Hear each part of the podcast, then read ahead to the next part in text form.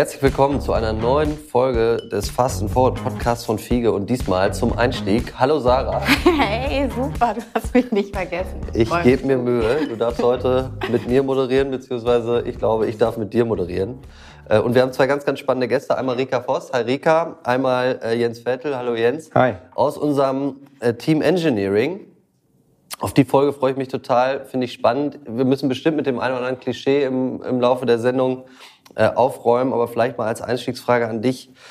Ähm, Rika, was würdest du sagen für alle da draußen, die jetzt mit Engineering direkt nicht so ganz viel anfangen können? Was muss man sich unter dem Bereich Engineering eigentlich vorstellen? Vieles. Also es ist wirklich gar nicht in wenigen Sätzen zu formulieren, aber ich versuche es einfach mal. Engineering bei uns, bei Fiege, ist wirklich die Intralogistikwelt, also alles, was sich in der Logistikimmobilie im Lager abspielt. Und das kommt von der Personalplanung bis über das Equipment, was ich dafür brauche, um ein Gesamtkonzept zu haben und einen Warenfluss in einem Lager und dafür sorge, dass meine Pakete im Lager und natürlich auch wieder raus aus dem Lager und beim Kunden final landen. Klingt spannend, habe ich verstanden auf jeden Fall. Habe ich auch verstanden. Ja, da bin ich froh. Du bist schon mal einen kleinen Vorteil. Ähm, Anschlussfrage direkt, die ich mir gestellt habe.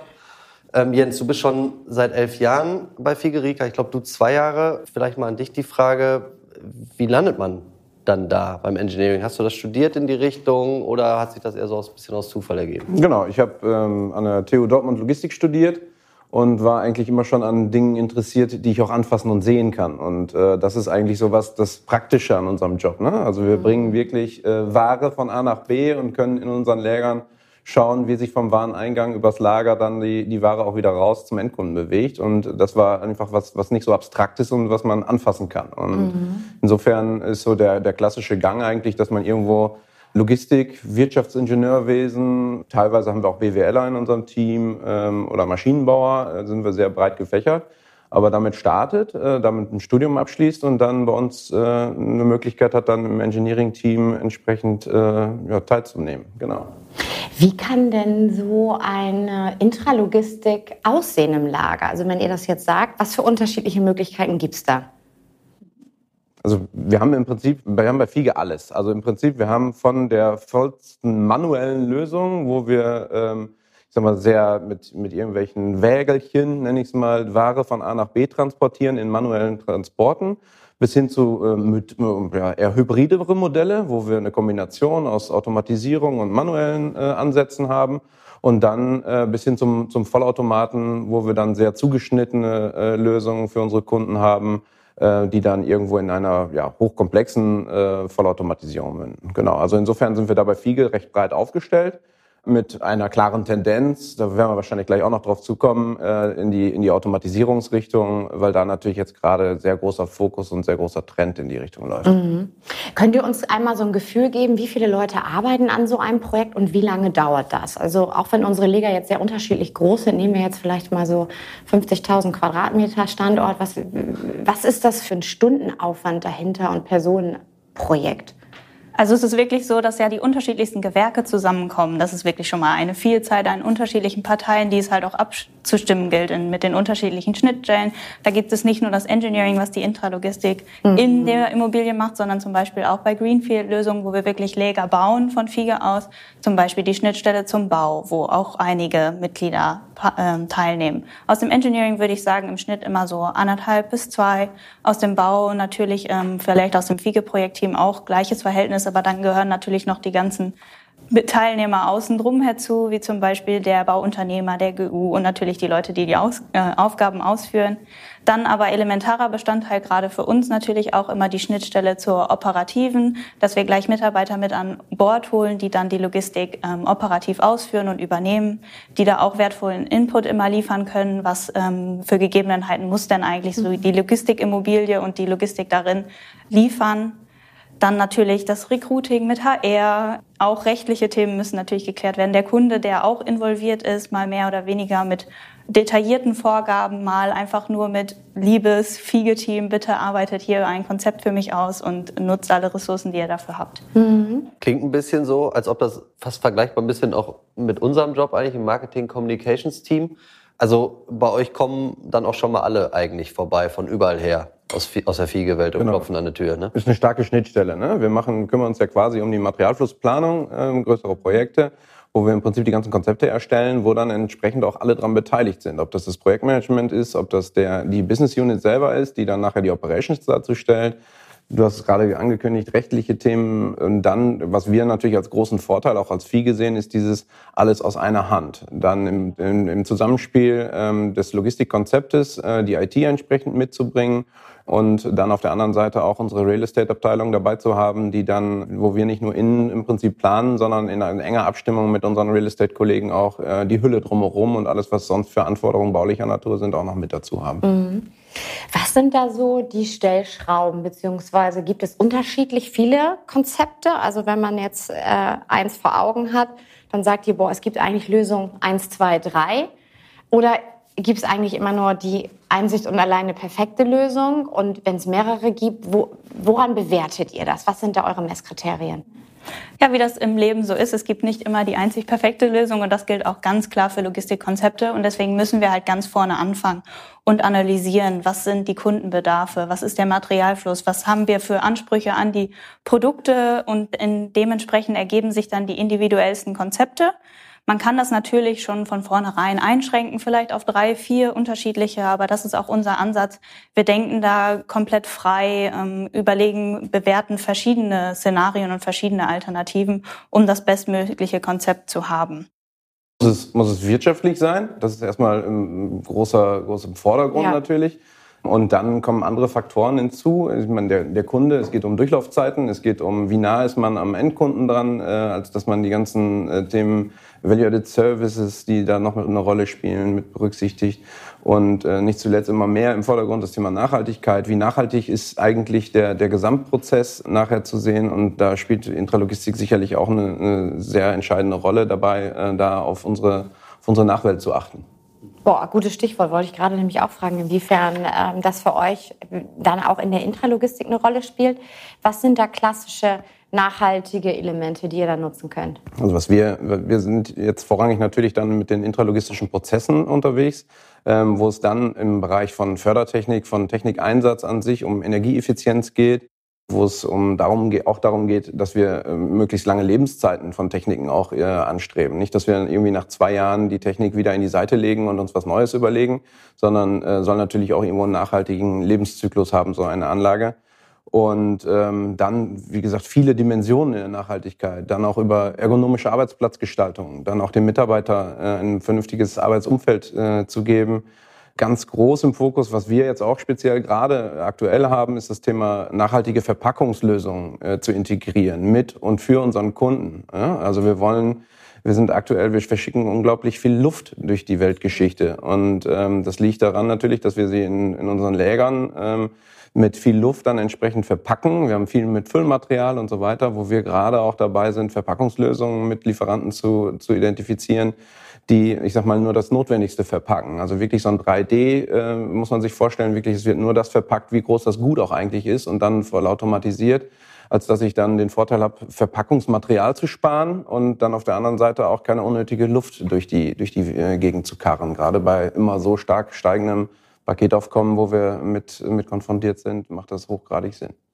Wenn man das alles so hört, wie viel da zusammenläuft bei euch, klingt das natürlich äh, neben irgendwie super spannenden Themen auch nach viel Arbeit, muss man auch nicht drum herum reden. Vielleicht nochmal einen Schritt zurück. Ähm, Rika, was würdest du oder was kannst du uns sagen? Wie, wie groß ist euer Team? Und das Klischee habe ich so ein bisschen irgendwie in meinem Kopf. Vielleicht können wir damit brechen. Ich weiß es aber tatsächlich nicht. Äh, wie Männer domi äh, dominiert ist, ist so eine Engineering-Abteilung. Vielleicht mhm. kannst du da ein bisschen schildern, wie deine, deine Erfahrungen so sind. Ja, natürlich. Also wir sind jetzt tatsächlich so ein Team mit ungefähr 18 Kollegen, mal einer mehr, einer weniger. Und ich würde sagen, wir sind auch ein sehr diverses Team, was zum Beispiel unter anderem den Frauenanteil angeht. Ich muss schon sagen, natürlich ist das noch in Männerhand. Ich würde sagen, wir sind in meinem Schnitt so die 60 Prozent Männer, vielleicht 40, 30 Prozent der Frauen. Mhm. Und das ist auch was, was ich zum Beispiel im Studium erlebt habe. Ich habe selber Wirtschaftsingenieurwesen studiert. Da war das auch schon so, dass zwar der Anteil an Männern äh, wenig oder ein wenig höher ist sozusagen, aber dass sich das langsam, aber sicher die Waage hält. Und das merkt man auch im Berufsleben, dass das da auch ähm, berücksichtigt wird und auch mehr wird. Und das ist, glaube ich, auch ein Zeichen dafür, dass wir vom Studium, das sind ja die eher äh, früheren Generationen, das auch hochbringen können in die weiteren Generationen. Und deswegen ist es im Team auch einfach ein offenes Klima generell für alle Personen, ob äh, Männlein oder Weiblein, aber auch ganz wichtig, ein wichtiger Aspekt bei uns, ob jung oder alt. Also wir haben von Trainees, die Anfang 20 sind, bis äh, sen unsere Senioren und Senior Consultants, die dann über 60 sind und auch schon 20, 30 Jahre Berufserfahrung gerade in der Intralogistik mitbringen und noch mehr. Einfach alles dabei. Und in dem Team fühlt man sich einfach geborgen, ähm, willkommen, egal wie alt und welches Gender. Wenn ich gerade schon dabei bin, mit Klischees so ein bisschen aufzuräumen, die Frage, die mich wirklich mega interessiert, ist, ähm, Jens, was würdest du sagen, wie viel Erfindergeist ist in so einer Engineering-Abteilung? Weil ich bin ganz ehrlich, so ein bisschen habe ich ja auch gedacht, irgendwie so, ach, wenn man jetzt so ins Engineering geht, dann sieht's da wahrscheinlich ein bisschen aus wie bei Daniel Düsentrieb, überall werden verrückte Sachen erfunden, da fahren Roboter durch die Gegend, aber das ist jetzt nicht eins zu eins, aber was würdest du sagen? Also wie, wie viel Erfindergeist ist da, wie viel äh, ist es aber eben auch Kooperation mit anderen Unternehmen, die einem, die einem Sachen vorschlagen? Um, um vielleicht dem Klischee vorzubereiten, ich würde mal behaupten, wir sind keine Fachidioten. Ja. Ja? Also äh, wir sind ein sehr... Das schön gesagt. Äh, ich, ich nehme dir das aus dem Mund. Ähm, wir sind, ähm, glaube ich, ein hochmotiviertes Team, was sehr, ich würde sagen, innovationsbegeistert ist. Und mhm. ähm, ob das jetzt mit Daniel Düsentrieb ja. zu vergleichen ist, weiß ich nicht. Auf dem einen oder anderen Schreibtisch sieht es vielleicht aus wie bei Daniel Düsentrieb. Manche haben einen Clean Desk. Äh, also insofern, aber es ist schon ähm, der Ansatz und auch der Wunsch, ich sag mal, ein bisschen über den Tellerrand hinauszudenken und generalistisch denken zu können und sich frische, neue Ideen neben dem bewerten, was auch gut ist. Ist ja nicht alles schlecht, was wir heute tun. Ganz im Gegenteil. Es gibt total viele gute Ansätze, die wir ja heute haben. Aber trotzdem ein waches Auge darauf zu haben, äh, was gibt's eigentlich alles am Markt, gerade an Neuigkeiten, an, an neuen Techniken, an neuen Lösungen oder an auch innerhalb der Niederlassungen, wo wir dann auch in die eine Niederlassung fahren und sagen, boah, coole Idee, äh, warum machen wir das eigentlich nicht überall? So, und ähm, es geht eher so ein bisschen darum, wirklich, ja, wir sagen immer, äh, mitdenken nicht nur erlaubt, sondern auch erwünscht. Und ähm, das ist so, wo wir auch so ein bisschen ja, intern motiviert sind, da vielleicht auch ein bisschen kreative Ansätze zu bringen. Ja. Das ähm, finde ich total spannend. Das heißt, ihr seid ja dann auch später nochmal im Boot, wenn ich das jetzt so verstehe. Also es geht ja nicht nur dann darum, einmal die Intralogistik aufzubauen für den Standort, sondern später auch zu modernisieren ne? und stetig irgendwie sozusagen up-to-date zu halten, ne? wenn wir zu diesen Innovationen kommen. Genau, das ist auch ein Fokus, den, den wir beide uns gerade sehr stark mit beschäftigen, nämlich genau dieses, dieses Screening dessen, was es gerade alles am Markt gibt für neue Innovationen und für neue, für neue Ansätze. Und da setzen wir genau an jetzt. Das macht aus unserer Sicht am meisten Sinn, das an unseren Bestandskunden zu tun. Ja, da wirklich, äh, da wirklich reinzuschauen, weil viele unserer Bestandskunden, das ist auch jetzt kein großes Geheimnis, sind vorrangig auch manuell getrieben aus diversesten Gründen. Aber wir haben natürlich einen großen Anteil an manuellen Abwicklungen gerade, die wir jetzt versuchen durch durch ähm, modulare Automatisierungsansätze ähm, wirklich jetzt dann auch peu à peu, aber soweit es Sinn macht und, äh, und wirklich auch ökonomisch sinnvoll ist, ähm, dann durch Technik äh, Einsatz zu unterstützen, äh, möglichst Spitzen glätten zu können dadurch und ähm, da jetzt entsprechend ja, vernünftige Ansätze zu finden, in die, in die Automatisierung reinzuwachsen. Mhm. Was sind denn da gerade so die spannendsten Ansätze? Das interessiert uns jetzt natürlich. Du hast ja schon von Robotern gesprochen, aber was ist so... Oh, das liegt ähm, ja nur in ähm, meinem komischen Kopf. Was, wo sagt ihr gerade, was ist so das, das Innovativste, was wir gerade im Einsatz haben und ähm, was habt ihr vielleicht auch schon im Kopf, wo ihr sagt, boah, da möchte ich eigentlich auch unbedingt ähm, mich mit beschäftigen? Beschäftigen und das ausprobieren. Mhm. Ja, wenn wir uns einfach den Warenfluss so im Lager mal vorstellen, wirklich von Wareneingang bis Warenausgang, dann sind da wirklich schon diverse Themen, an denen wir auch dran sind. Zum Beispiel ähm, autonome Transporte, ob es jetzt ähm, Palettentransporte sind oder auch irgendwie Kommissioniergestelle oder Einlagerwagen. Davon bewegen wir in unseren Legern Unmengen bei den unterschiedlichsten Kunden. Und da ist es einfach ein super Hebel und eine super Möglichkeit, dort automatisiert ähm, agieren zu können. Und da sprechen wir ja auch von Autonomous Mobile Robots, die halt dann auch schon mitdenken können und sich an die Lagergegebenheiten anpassen können und genau wissen, ich ähm, habe hier den Pfad, den wähle ich und äh, gegebenenfalls, wenn sich ein Hindernis im Gang befindet, dann kann ich auch darauf reagieren, stoppen mhm. oder gegebenenfalls sogar ausweichen. Also das ist gerade ein großes Thema. Wie Jens eingangs schon mal angesprochen hatte, das Thema ähm, automatische Verpackung was ja natürlich auch den großen Nachhaltigkeitseffekt mit, mit mhm. sich bringt, aber auch einfach nochmal einen großen Hebel, was Effizienz im Lager angeht.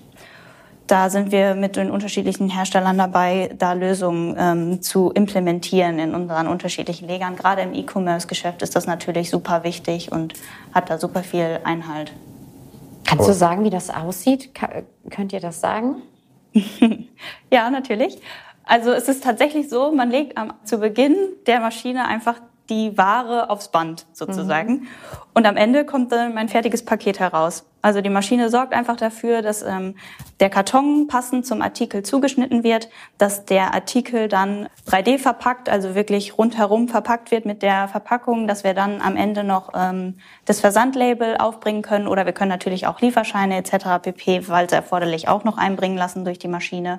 Und am Ende purzelt da mein quadratisch praktisch gutes Papier heraus. Äh, Aber Paket immer noch ähm, nicht der Form des Gegenstands angepasst, oder?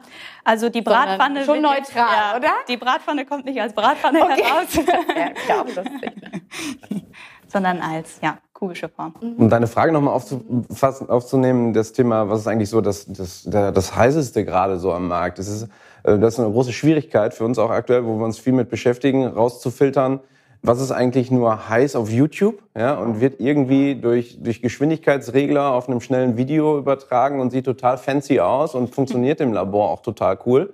Das, was wir gerade sehr viel machen, ist wirklich pilotieren und sagen, okay, das wäre was, wir gucken uns die Technik an und sagen, das wäre was, was wir in unseren Lägern nicht nur an einem Fall, sondern wirklich viehgeweiht nachher auch skalieren könnten und äh, wollen dann durch gezielte Piloten, das beschäftigen wir uns gerade sehr stark mit, durch wirklich durch vierwöchige Piloten rauskriegen, ist diese Technik grundsätzlich erstmal so reif, wie es auf dem YouTube-Video erscheint.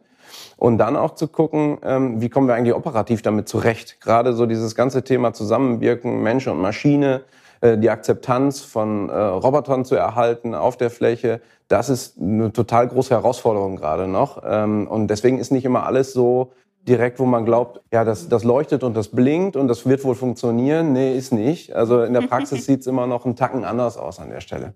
Ich beruhigt. Ich gucke ja. nämlich manchmal wirklich diese YouTube-Videos und denke, das ist ja irre. Vielleicht ja. habe ich deswegen auch diese Vorstellung eben gehabt. Ja. Aber also das, was du sagst, ist ja dann eigentlich klassisch Proof of Concept. Das heißt, ihr genau. guckt, was haben wir, was ist so interessant, dass wir es wirklich überprüfen wollen. Genau. Kann man das schätzen? Wie viel Input kommt da von außen oder prasselt auf mhm. euch ein? Wie viel müsst ihr sortieren und wie viel, ich sag mal, von zehn Ideen, wie viele äh, sind so gut oder mhm. wie viele Konzepte sind erstmal so spannend, dass ihr sagt, die überprüfen wir jetzt genauer? Ja, Im Moment ist das, ist das total krass, was da kommt. Gerade so im chinesischen Markt äh, tut sich unglaublich viel an, an so mobilen Robotern und die sind auch total weit schon.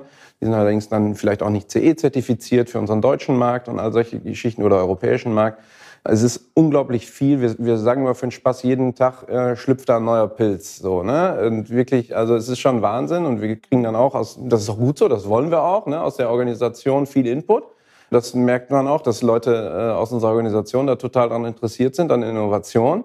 Ähm, da sind wir auch darauf angewiesen da, weil alles screenen können wir gar nicht und deshalb kriegen wir schon eine ganze Menge auch zugeschickt, äh, die wir dann äh, versuchen zu durchleuchten und sagen, nach dem Motto Hot or Schrott. Äh, und da mal zu gucken, wenn wir sagen, okay, Hot, dann gehen wir her und suchen uns einen passenden Pilotstandort dafür aus und sagen dann aber gezielt, unser Pilot, der muss so laufen, dass wir vier Wochen operativ alleine mit dieser Maschine arbeiten können. Unsere Operations. Hast du ein konkretes Beispiel, das wir nennen dürfen auch? Ich will jetzt hier keine, hm. wir sind ja eigentlich unter uns, aber wir wollen jetzt auch nicht zu viele interne ausplaudern. Aber gibt's da was, wovon du gerade aktuell berichten kannst? Ein konkretes Beispiel, wo wir jetzt auch ähm, ein oder zwei Roboter gekauft haben, ist zum Beispiel in, in Reckenfeld in unserer Niederlassung, wo wir über einen Piloten genau vier Wochen lang ein so ein kleines, sieht aus wie so ein kleines Segway ohne Stange, äh, was Kommissionierwagen von A nach B transportiert, wirklich, ich sag's mal, banale, wiederkehrende Tätigkeiten übernimmt, äh, wo wir die Mitarbeiter in andere Bereiche bringen können, wo sie wesentlich wertstiftender sind, äh, als einen Kommissionierwagen von A nach B zu transportieren. Und das wollen wir natürlich versuchen, autonom zu gestalten und das sind äh, sogenannte Taktbots. Da haben wir jetzt zwei von installiert. Äh, die haben wir genau in so einem vierwöchigen Pilotansatz äh, in, in, die, in die Operations gebracht. Und ähm, haben dann, wir sagen immer zum Schluss der, der vier Wochen, die, die klassische Frage gestellt, wenn ihr jetzt entscheiden dürft, wollt ihr eure beiden neuen Kollegen behalten oder sollen sie wieder nach Hause gehen? und wir die Antwort bekommen, ja, wir würden die gerne behalten, sie helfen uns, ist für uns natürlich dann der Best Case und ähm, heißt, dass sie, dass sie sinnstiftend sind, dass sie, dass sie Mehrwert schaffen und ähm, ja, und jetzt ist es so weit, dass wir dann jetzt genau zwei gekauft haben. Das ist der Anfang, deswegen heißen die auch äh, witzigerweise hahaha, Adam und Eva. Und äh, insofern, aber irgendwo müssen wir mal den Anfang in die Autonomie dann gerade bei solchen Transporten machen. Und ähm, ja, deshalb finde ich das total gut, dass wir da jetzt so die ersten Schritte und die ersten Erfolge haben tatsächlich. Boah, das klingt gut. Ne? Ich erinnere mich, glaube ich, die Magazino-Roboter haben ja auch Namen. Heißen die nicht Heinz und Hugo? Das kann durchaus sein. Ja, die sind schon ein paar Jährchen da. Genau, das sind mittlerweile neun, glaube ich, an der Zahl. Ne? Ja, genau. Ich habe jetzt eine Zahl gehört. Das finde ich auch beachtlich. Ne? Die haben jetzt, glaube ich, irgendwie immer 1,5 Millionen Schuhe transportiert das letzte Jahr. Wow. Und insofern ähm, finde ich das auch schon, äh, finde ich das auch schon echt äh, nennenswert an der Stelle. Ja. Und das von Heinz und Hugo, wenn sie so heißen. Ja. Ich hoffe, das stimmt jetzt auch. Ich möchte unseren Senior-Chefs wirklich nicht zu nahe treten. Ich glaube, die sind alle nach Magazino-Mitarbeitern benannt. Ja. Aber wir überprüfen das Wir, wir nochmal überprüfen und sorgen später Genau, ansonsten gibt's ein, gibt's eine Fußnote ne? im Podcast. Jetzt würde mich noch mal interessieren, das sind ja Ideen, die ihr von außen aufnehmt und dann, die wir dann für uns hier prüfen. Gibt es auch Sachen, die ihr entwickelt, wo ihr sagt, boah, das ist sozusagen irgendwie großer Schmerzpunkt und ihr macht euch dann sozusagen auf die Suche nach jemandem, der so ein Thema für uns lösen kann? Ja, genau, das ist natürlich irgendwie auch der Anfangspunkt. Was sind eigentlich die Probleme, die wir halt lösen wollen in der Intralogistik, womit wir uns auch tagtäglich beschäftigen und wonach wir auch clustern, welche Ideen und welche Lösungen sind für uns spannend. Und das kennzeichnet nicht nur unsere Arbeit im Engineering, sondern auch unsere Zusammenarbeit zum Beispiel mit den Venture-Bereichen oder mit den Company-Builder-Bereichen. Da wir- kommen ja auch eine Menge an ähm, Ideen und Lösungen auf uns zu. Wir sind da im regen Austausch und gucken uns dann teilweise schon wirklich im Anfangsstadium solche Lösungen und Ansätze an, können da wertvollen Input liefern, können halt unsere Anforderungen klar formulieren, können denen die Möglichkeit geben, bei uns ähm, im Lager vor Ort Sachen zu testen und gemeinsam sozusagen auch die richtigen Lösungen dann für die gefundenen Probleme weiterentwickeln. Ach cool, schön, dass du das auch erklärt hast, weil wir hatten ja die Kollegen auch schon im Podcast. Ne? Gut, wie, wie ihr da zusammenarbeitet und wie man aber die Bereiche auch nochmal so abgrenzt. Wenn ihr jetzt mal so ein bisschen weiter in die Zukunft guckt, ne? habt ihr so für euch jeder ein, ein Bild im Kopf, wie so die Intralogistik der Zukunft aussieht?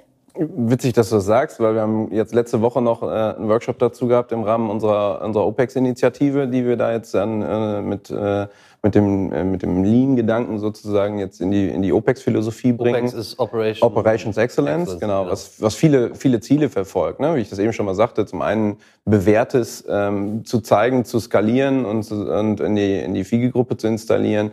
So ein bisschen dieser Ansatz, wenn FIGE wüsste, was FIGE eigentlich weiß, ne? das so weiter zu vervollständigen und zu vervielfältigen, das eigentliche Wissen in die Operations zu tragen, zum einen. Zum anderen aber auch sich über Lösungen, auf entweder ob das Warehouse Automation ist, ob das Digitalisierung ist, ob das ähm, Hardware, Equipment ist, da jetzt im Prinzip mal einen Katalog und eine Roadmap zu entwickeln, wo, wo sehen wir eigentlich so das, das Lager der, der Zukunft, nenne ich es mal. Ne? Also was, in, welche, in welche Richtung wird denn das gehen? Und genau deswegen haben wir uns letzte Woche tatsächlich mit dem Stream Warehouse Automation äh, auseinandergesetzt, wo wir wirklich zusammen, das finde ich dann auch ganz wichtig, dass es nicht nur ein zentrales Denken ist, sondern äh, der, der Need kommt aus der Operations. Und insofern auch da mit den Operations gemeinsam, äh, mit den BUs, ähm, zu überlegen, was sind denn die, die notwendigen Punkte, die es zukünftig zu berücksichtigen gibt, auch aus eurer Sicht, aus unserer Sicht, wo wir das alles in einen Pot zusammenschmeißen und mal überlegen, wie muss das eigentlich aussehen und was für, für Module werden es da geben. Genau. Und da sind wir gerade dabei, genauso diese Strategie und dieses, dieses Thema weiterzuentwickeln. Was ich dabei noch spannend fände, wie viel schafft man davon selbst und wie viel erreicht man nur gemeinsam? Zum Beispiel Kooperationen, Startups. Kann man das, kann man das beziffern? Sagen wir es mal so, wir versuchen ziemlich viel auch auf eigene Faust zu tun, um uns nicht großartig abhängig zu machen. Auf der einen Seite. Auf der anderen Seite haben wir auch coole Partner, die uns dabei helfen. ne? Also gerade die jetzt irgendwo unabhängig äh, Roboter für uns äh, analysieren oder nicht nur für uns, sondern generell das als, als Dienstleistung haben. Ähm, wir versuchen das so ein bisschen zu mischen. Wir wollen uns auf keinen Fall jetzt irgendwo großartig festlegen, weil wir auch sagen, das ist eine Kernkompetenz, die wir bei uns bündeln, dass wir genau dieses, dieses so ein bisschen dieses Forschung und Entwicklungsthema und diese Ansätze dann auch ein bisschen aus, aus eigenem Antrieb bei uns als Know-how äh, innehaben. Ähm, aber ganz ohne, ohne Seitenblick und ohne Hilfe wäre das vermessen. Das, das, da holen wir uns natürlich äh, Unterstützung rein. Vielleicht mal so als Zukunftsvision. Ich ähm, hatte irgendwann mal letztes Jahr mit, mit unserem Kollegen, dem Andreas Pott, irgendwie, der hatte mir dann von Dark Warehouse erzählt und ich weiß, das hat mich irgendwie total fasziniert. Ist das was, wo ihr sagt, das, das ist realistisch? Also das ist quasi schwarz, das, also man, da ist sozusagen gar kein Licht mehr, damit kann man sich das sehr gut vorstellen und alles ist irgendwie automatisiert und wird nur noch computergesteuert. Ist das wirklich ein realistisches Szenario? Nach dem heutigen Stand der Technik ist das noch nicht so, weil es gibt wirklich einfach auch Leistungen, da sind wir auf die Mitarbeiter angewiesen und da schlägt einfach der Mitarbeiter noch die, die Automatisierung, die Technologie, die Digitalisierung. Aber grundsätzlich wird das so sein, dass ähm, im angemessenen Rahmen, wenn halt wirklich die ähm, Kundenanforderungen das hergeben, dass wir natürlich versuchen, modular ähm, auto zu automatisieren, was wir automatisieren können. Und das wird sich wahrscheinlich in äh, näherer Zukunft immer weiter Richtung diese Vision Dark Warehouse bewegen. Das Licht, glaube ich, werden wir, werden wir so schnell nicht ausmachen. Nee. Es werden sich nach wie vor Menschen in unseren Lägern bewegen. Das ist auch gut so, weil da kommen wir her.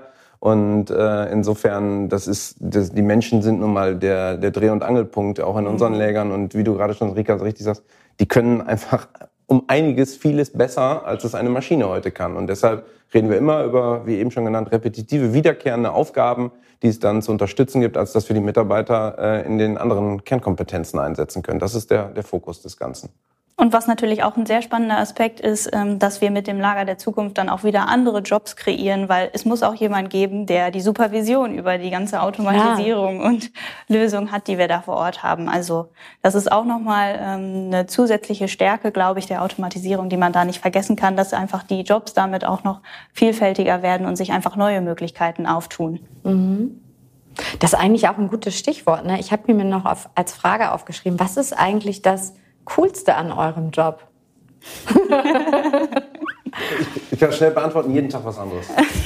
Also okay. mhm. wirklich so divers und so in verschiedenste Richtungen, ob das eine, eine, Anfrage ist, wo wir irgendwie was heute manuell ist, vielleicht anders manuell äh, darstellen wollen, weil der Prozess es gerade benötigt, oder weil wir was heute manuell ist, automatisiert haben oder weil wir was automatisiertes, die Automatisierung zu starr ist, weil sie der, den neuen Anforderungen nicht gerecht wird und neue Projekte, die ständig äh, irgendwo hochpoppen und ähm, also ich persönlich finde, dass das Beste an unserem Job ist tatsächlich dieses abwechslungsreiche und diese gute, ausgewogene Mischung aus Konzeption am Schreibtisch und aber Fläche. Auf die Fläche, in die Läger zu gehen, da die Prozesse vor Ort zu sehen, mit den Menschen zu sprechen, was ist gut, was ist nicht gut. Und das, diese Mischung, finde ich, so also einen ganzen Tag am Schreibtisch zu sitzen, ist nichts, ist nicht so meins. Und deshalb ist das gerade so das Spannende aus meiner Sicht. Ja, da kann ich auf jeden Fall zustimmen, definitiv. Aber was für mich auch der Reiz einfach an diesem Job ist, wir machen uns Gedanken, wir planen, wir kommen von den Problemen her, wir finden Lösungen dafür und dann bringen wir es auch einfach in die Lega und auf die Fläche und man sieht einfach die Planung, die wird Realität. Das ist wirklich was, was mir sehr gut gefällt. Einfach, ob es jetzt ein innovativer Ansatz ist, so zum Beispiel, wo man einfach neu denkt und eine neue Lösung dann auch bei den ersten Gehversuchen begleitet und äh, dieses Erfolgsgefühl, was man hat, wenn man dann sieht, äh, die Rechnung geht auf. Aber auch nicht nur bei innovativen, automatisierten Projekten, sondern generell auch in unserem Tagesgeschäft als Engineering, wenn wir halt wirklich die Intralogistik planen und dann nach und nach kommen die Regale, kommen die ähm, Fördertechniker in unsere Lega und ähm, am Ende gehen dann die Paletten beziehungsweise die Pakete raus. Das ist einfach das Charmante, dass man nicht nur, wie gesagt, vom Schreibtisch sitzt und sich Gedanken macht, sondern dass man dann auch die Realität und die Realisierung äh, begleitet und am Ende das fertige Produkt ähm, vor Augen hat und in der Hand hat. Und das ist ja auch durchaus der Anspruch. Ne? Also wir machen da ja kein Geheimnis raus, dass wir sagen, wir wollen auch eben Innovationsführer in der Logistik sein in unserer Branche. Und am Ende seid ihr ja schon die, die das ganz entscheidend mit anschieben oder vielleicht vor allen Dingen auch überprüfen und in die Tat umsetzen, oder? Genau, das versuchen wir schon zu verkörpern. Ne? Gerade diese, diese Innovationswille und diese Eigenmotivation, da auch was zu tun, stetige Verbesserungen zu treiben. Und das ist an einer Seite auch unser Kundenanspruch, den ich durchaus gerechtfertigt finde.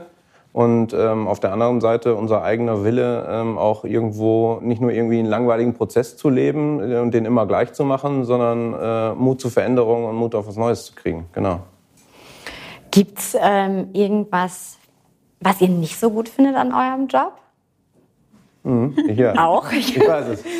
Das, Ja. zum Beispiel. Nee, Podcast finde ich total cool. Podcast finde ich cool. Das äh, ist ja Abwechslung, ne? Auf Abwechslung stehen wir, haben wir Genau. festgestellt. Weil ich will, ich, sag, ich will das mal ein bisschen diplomatisch ausdrücken. Ich finde es total gut, dass wir eine Rechtsabteilung haben.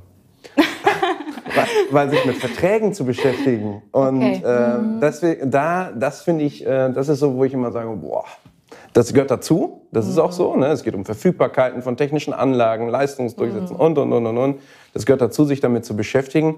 Aber äh, Hut ab an unsere Rechtsabteilungen, die machen das total gut. Und das äh, möchte ich, äh, also das mache ich nicht so gerne. Okay. Da sind wir wieder beim Erfindergeist. Also seid ihr doch eher die Tüftler, die Genau. die Roboter durchs Büro fahren sehen Ja, möchten, genau. als die, die, die die Verträge ausarbeiten. Genau.